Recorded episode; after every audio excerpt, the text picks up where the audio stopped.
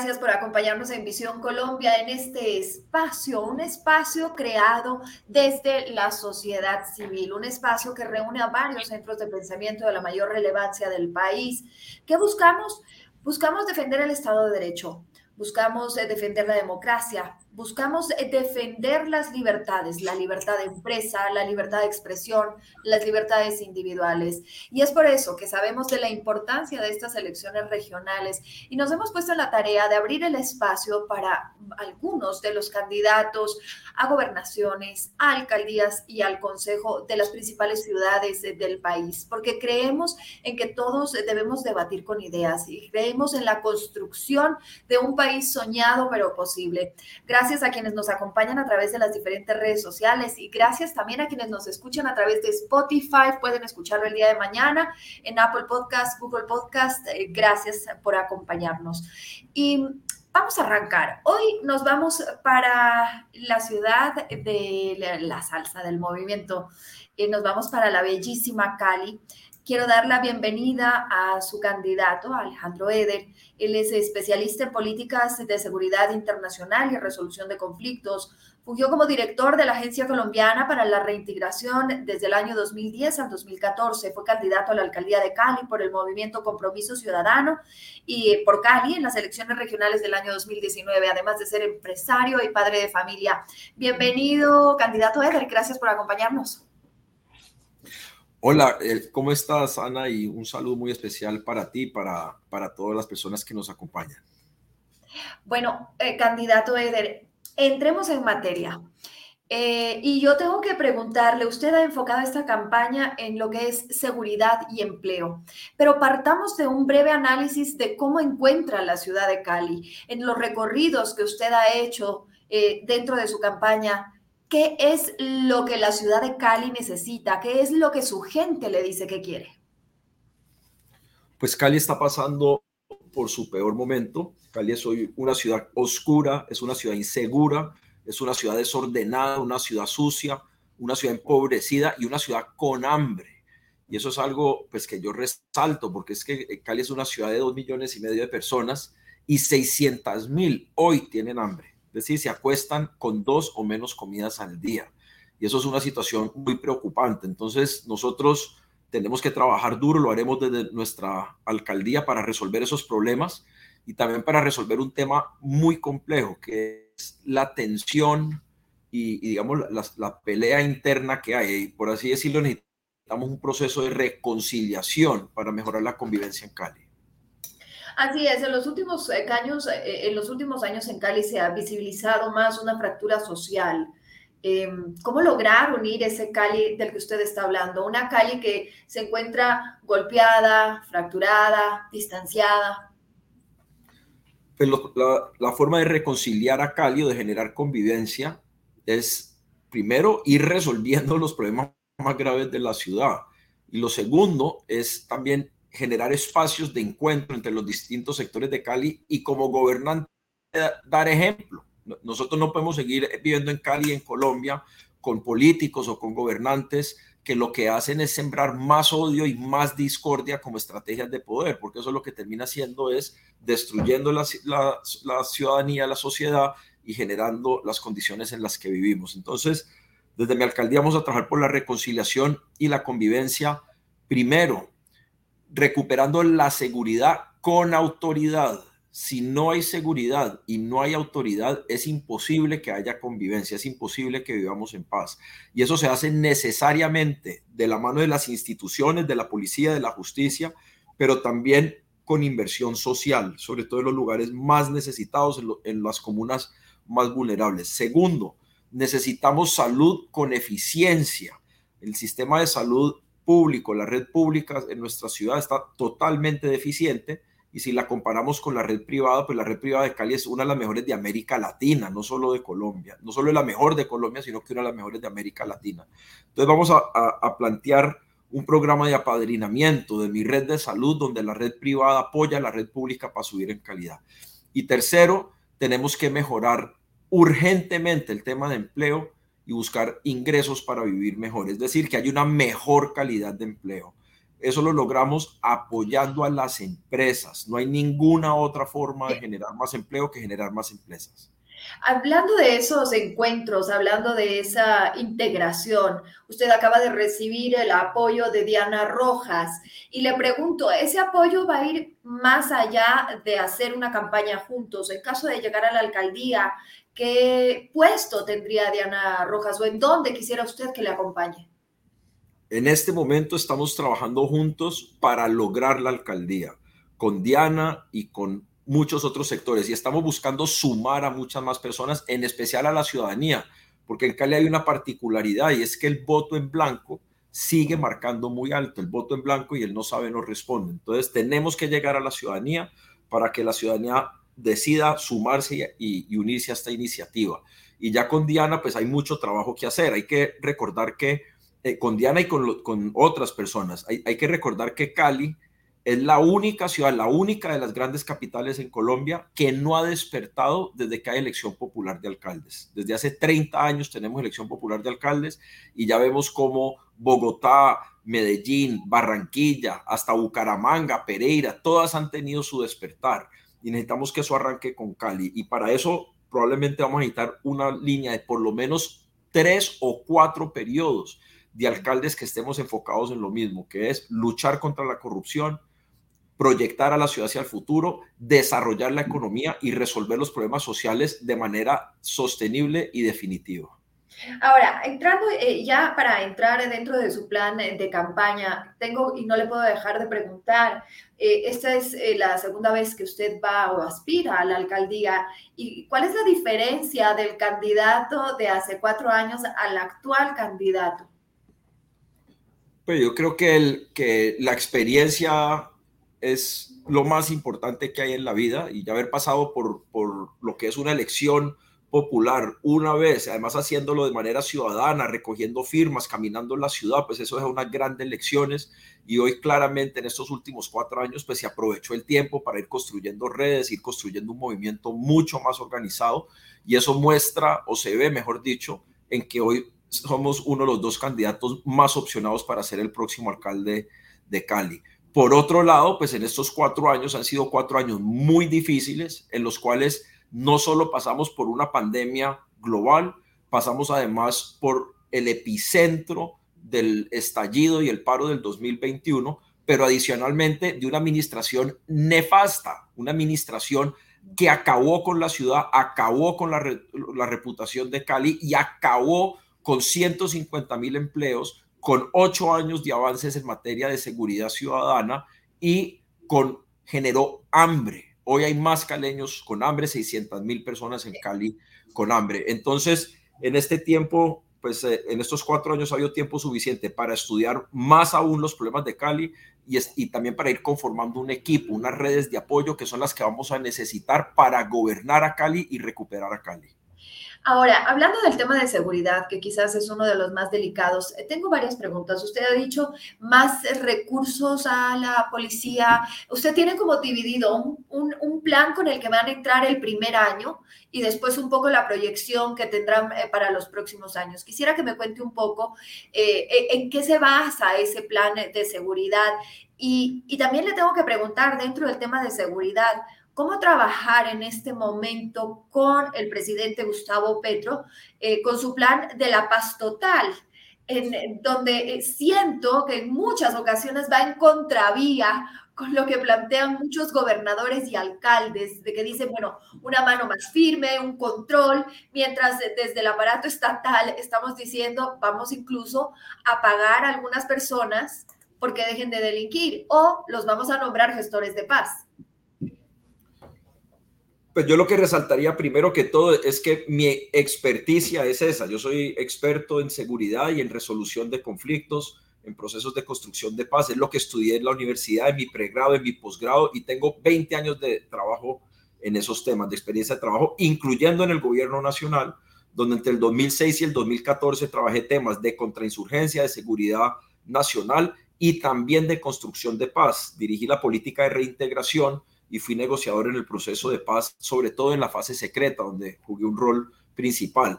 Pero en todo caso, lo que yo diría es, lo primero que tenemos que hacer es recuperar la seguridad en Cali. Y nosotros lo que tenemos que entender es que si bien las elecciones son en menos de un mes, ¿no? Las elecciones son en 27 días, la posesión como alcalde es en menos de tres meses, es el primero de enero.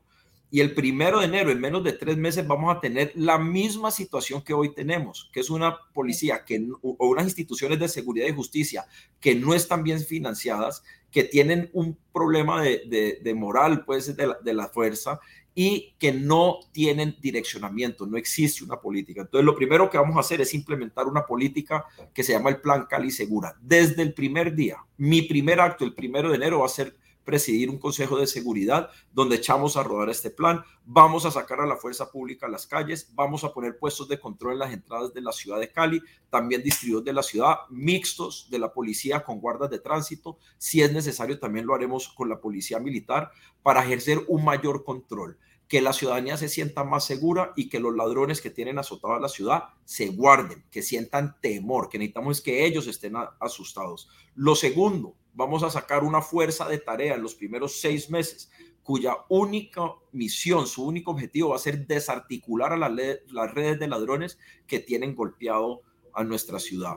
Y tercero, vamos a comenzar a generar respeto por la fuerza, cómo se hace y por la autoridad, recuperando las relaciones con las comunidades, es decir, con un reentrenamiento de policía comunitaria, por ejemplo, pero también arreglando problemas, como por ejemplo que cerca a todos los CAIs o cerca a las principales estaciones de policía hay expendios de droga, o que muchas veces la ciudadanía se queja que ven a los policías en las calles chateando por sus celulares y no haciendo su trabajo. Entonces, vamos a respetar a la autoridad, vamos a darle la protección política y la protección jurídica que demandan, pero también les vamos a exigir que se comporten a la altura de lo que debe ser la fuerza pública colombiana.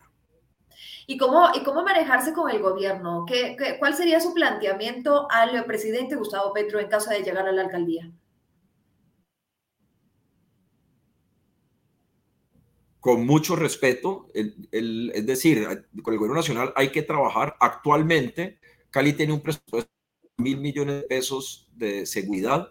Cali necesita por lo menos 200 mil millones de pesos y no más. Entonces yo quiero que aumentemos los recursos del presupuesto propio, por lo menos para llegar hasta 120 mil, y vamos a gestionar con el Ministerio del Interior y el Ministerio de Defensa, que tienen fondos de recursos para la seguridad, para bajar esos recursos hacia Cali, manejándolos y, gestionándolos de la mano de la policía, también de las fuerzas militares, y, evidentemente con el Ministerio de Defensa y el Ministerio del Interior.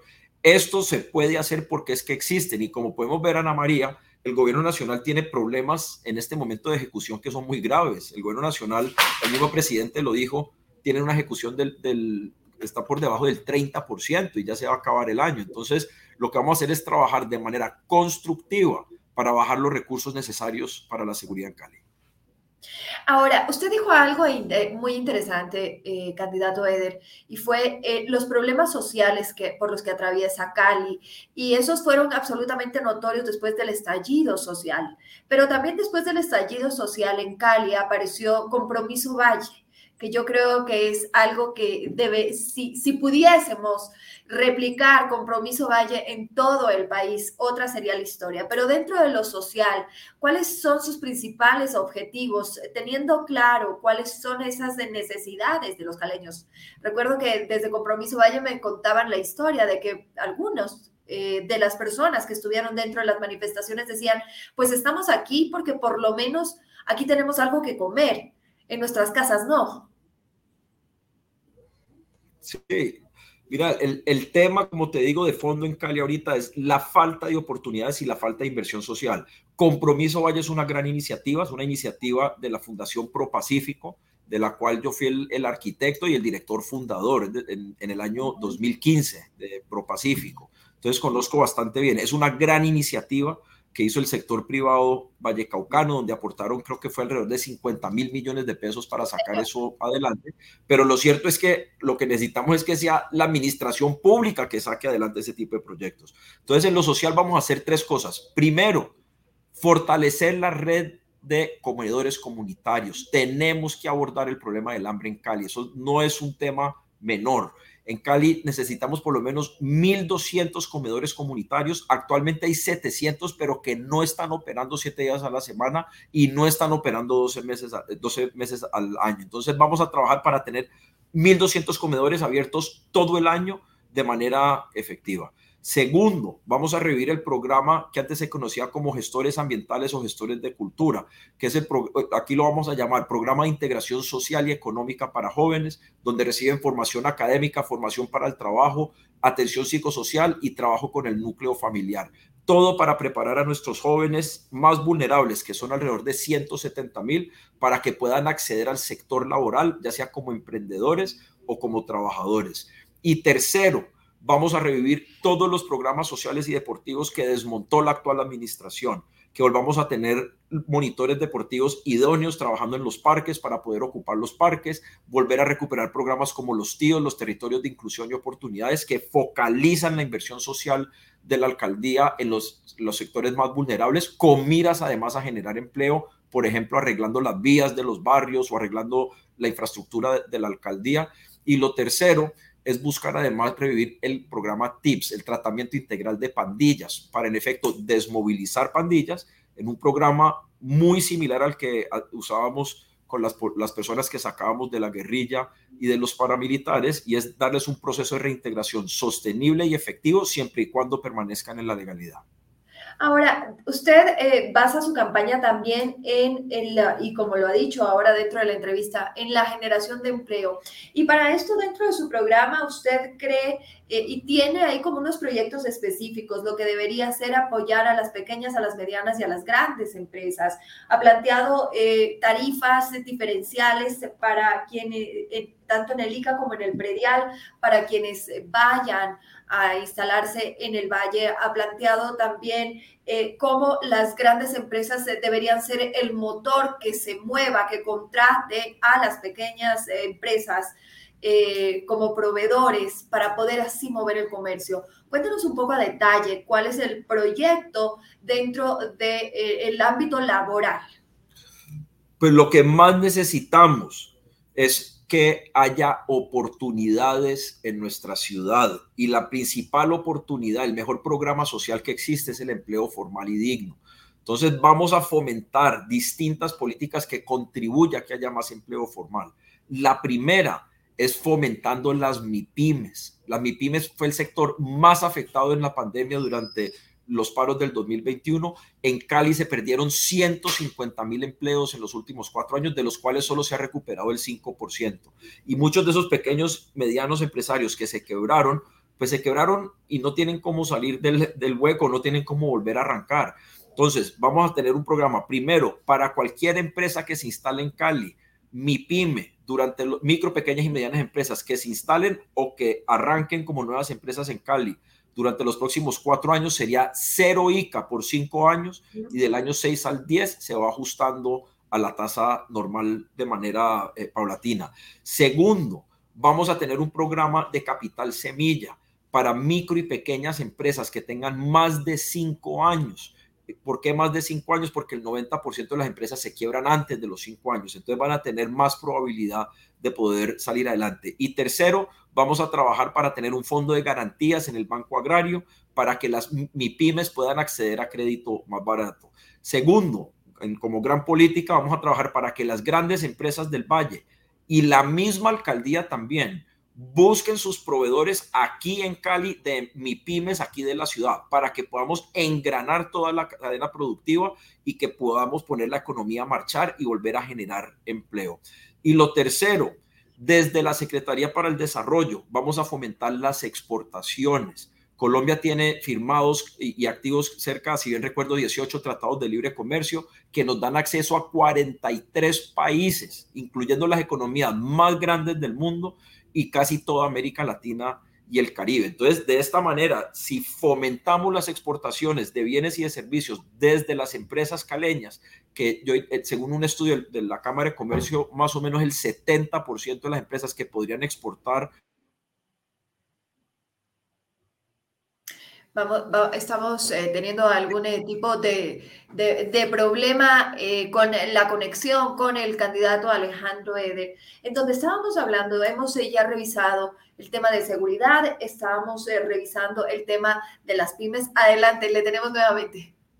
Sí, decía que lo que vamos a buscar es que fomentar las exportaciones. Entonces, con esas iniciativas de apoyar las pymes, de fomentar que haya la, contratación de, de, proveedurías al interior de la ciudad y fomentando las exportaciones, esperamos en nuestro cuatrenio generar por lo menos 100 mil nuevos empleos formales, 100 mil. Y queremos dentro de eso también pues fomentar o incentivar que haya más empleo para jóvenes y para mujeres, ya que la tasa de desempleo de jóvenes y de mujeres está para cada uno alrededor del 22%, casi el doble de la tasa promedio de la ciudad. Ahora, no puedo dejar de preguntarle por uno de los temas también de eh, más preocupación para los caleños y es el tema del mío y del transporte público, eh, las pérdidas eh, que tiene el transporte público y las pérdidas las podríamos agrupar y que se dan primero por, hay una deuda. Me, asombró mientras preparaba esta entrevista, me asombró ver los números, le soy súper franca, diariamente 22 mil personas se colan en el servicio. Eso representa 60 millones diarios de pérdida para el, para el mío. Eh, es insostenible. ¿Qué hacer ahí, candidato? Pues e, es un problema muy grave. Hay 22 mil unas pérdidas monetarias de 22 mil millones de pesos al año por las personas que se están colando en el mío. El mío está totalmente abandonado. La actual administración pareciera que lo que está tratando de hacer es de asfixiarlo y de acabarlo. No le pasan recursos para la operación desde hace 15 meses aproximadamente, y antes de milagro es que está rodando más o menos el sistema. Entonces, ¿qué es lo que tenemos que hacer? Primero, reconocer que el mío, como está hoy, fracasó que nos toca replantearlo. No por eso hay que eliminarlo, pero sí hay que ponerlo a funcionar como es. ¿Cuáles serían los cambios? Saldar la deuda que tiene la administración con el mío, con la condición que saquen a rodar todos los buses que están disponibles para rodar. Actualmente solo están rodando 400, pero hay 800 que están aptos para rodar. Lo segundo que tenemos que hacer es meter a la policía al mío para que cuiden el sistema, pues, cuiden a los, a los pasajeros, que, hoy en día es más probable que te roben en el mío que en la calle, pero también para cuidar contra los colados, para recuperar ese recurso. Y tercero, tenemos que integrar el mío al transporte tradicional, a lo que se conoce como las gualas o los camperos que van a las zonas de ladera en Cali, pero también a las bucetas para que se vuelvan alimentadores del mío. Y de esa manera estamos pensando en el pasajero, que, que un caleño, una caleña se pueda movilizar por toda la ciudad con un solo pasaje, no que tengan que pagar varios transportes. Ahora, usted dentro de lo que es movilidad también ha hablado sobre construir un eh, tren de cercanías.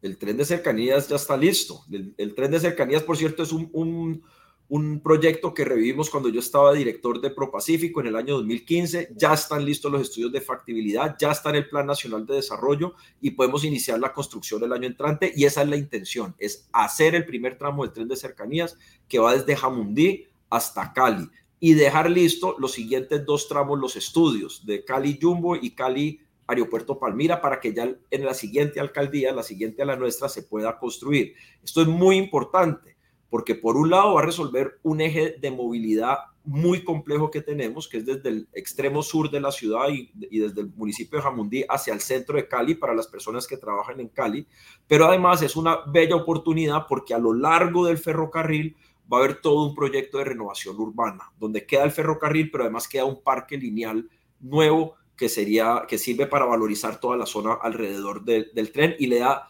también un nuevo sentido a Cali. Es decir, necesitamos un proyecto estratégico de este tipo hace muchas décadas. Yo me atrevería a decir que desde los Juegos Panamericanos de la década de los 70 no hay un proyecto estratégico, una renovación estratégica del territorio y el tren de cercanías ofrece esa oportunidad.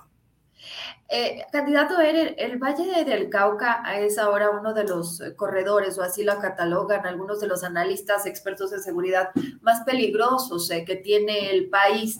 Y le hago esa pregunta porque eso como usted había dicho, aleja el turismo. Y Cali es una ciudad que sus ingresos y ha sido una de las ciudades eh, que se ha mostrado al mundo por su amabilidad frente a los turistas. ¿Cómo recuperar ese turismo para la ciudad con todo lo que eso trae de ingresos para, la, para el Valle. Pues ese es uno de nuestros ejes principales para reactivar la economía, es fomentar el turismo en tres líneas. Una es organizando el turismo cultural, sobre todo alrededor de la salsa. A Cali nos siguen conociendo como la capital de la salsa y aquí llega mucha gente a aprender a bailar, a gozar, a gozar de nuestros músicos, de nuestras discotecas. Entonces queremos organizarlo. También aprovechando y fomentando otros eventos culturales como el Petronio Álvarez, el de la música del Pacífico.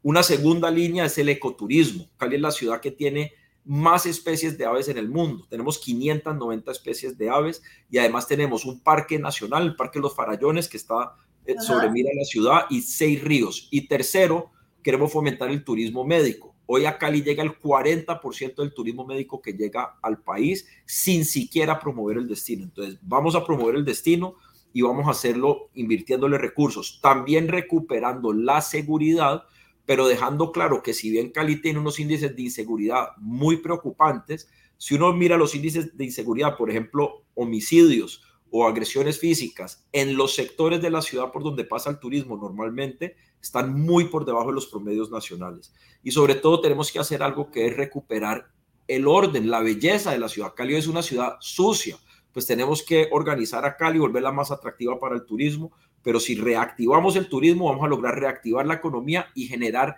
decenas de miles de empleos, que va a ser nuestro principal objetivo durante nuestra administración. Candidato Eder, hemos visto a su esposa muy activa dentro de la campaña, eh, pero hace un par de días eh, vi que su hijita estuvo hospitalizada, incluso estuvo enferma. Eh, ¿Cómo conjugar este tema de tratar de hacer política y, y mantener a flote a la familia? Pues es bien difícil. Lo, primero es entender que esto es una decisión de familia. Esto no es que a mí se me ocurrió, voy a lanzarme a la alcaldía. No, esto primero hay que hablarlo con, pues, con, las, con mi esposa, pues, que, mi pareja, y además porque esto tiene implicaciones para nosotros y nuestros hijos también, comenzando con que el papá casi no está en casa. Pero, pero uno lo tiene que balancear y ante todo la familia sigue siendo lo principal. Es decir, mi hija estaba enferma, pues yo estaba en el hospital con ella. Obviamente cuando a medida que veía que estaba mejorando, pues empezaba a salir más, pero sí fueron unos días muy complejos, pero gracias a Dios ya todo estaba superado. Me alegra, candidato. ¿Le creen las encuestas? Yo le creo a la calle y la calle lo que me muestra es que vamos muy fuertes, que hay mucha esperanza y, nos muestra que los caleños en verdad estamos listos para un verdadero cambio. Evidentemente cada encuesta pues es un reflejo del sentir ciudadano, cada una hay que interpretarla, sobre todo las que son de las encuestadoras que tienen, digamos, una mejor reputación, pero yo me siento muy tranquilo que vamos muy bien. Lo que sí me preocupa es que pareciera que en Cali hay muchas personas que están tristes con la política, que están entusados. Y a esos caleños y a esas caleñas les hago un llamado y es, por favor, hay que poner atención. Estamos a 27 días de las elecciones y nosotros no podemos permitir que Cali vuelva a caer en malas manos. A mí me preocupa como caleño, porque ante todo yo soy caleño y me duele lo que pasa en Cali, me preocupa ver cómo Roberto Ortiz, el, mi principal contrincante, hoy está aliado con Jorge Iván Ospina, a pesar de ser un concejal supuestamente de oposición. Hoy está trabajando con el alcalde actual y eso me parece nefasto para nuestra ciudad. Aquí no aguantamos cuatro años más de lo mismo, entonces vamos a trabajar duro para derrotarlo y derrotar el continuismo de Jorge Iván Ospina. Candidato Eder, me quedo con ese mensaje. Le iba a pedir un mensaje final, pero creo que usted en este, en este minuto y medio ha logrado resumir y mandar ese mensaje a todos los caleños. En parte, eh, a nombre de Visión Colombia, le quiero dar las gracias eh, por haber compartido con nosotros este espacio. Mucha suerte. Eh, que los caleños entiendan que estas elecciones son cruciales eh, son eh, realmente importantes para poder recuperar a la ciudad, para poder dar un paso hacia adelante, para construir, como decimos, ese país soñado pero posible. Candidato Eder, le doy las gracias por haber estado con nosotros. Que tenga un buen día. Muchas gracias, muchos saludos y a las personas que nos están viendo, si les interesa conocer más acerca de mí o de mis propuestas, por favor me siguen por redes sociales, Alejo Eder en Instagram, TikTok y Twitter, Alejandro Eder por Facebook. Ahí los espero y todos a votar el 29 de octubre por Alejandro Beder. Gracias Alejandro y gracias a quienes nos acompañaron a través de las diferentes plataformas de Visión Colombia. Pueden mañana escuchar esto en nuestro podcast y nos vemos en una próxima oportunidad. Que tengan un buen día.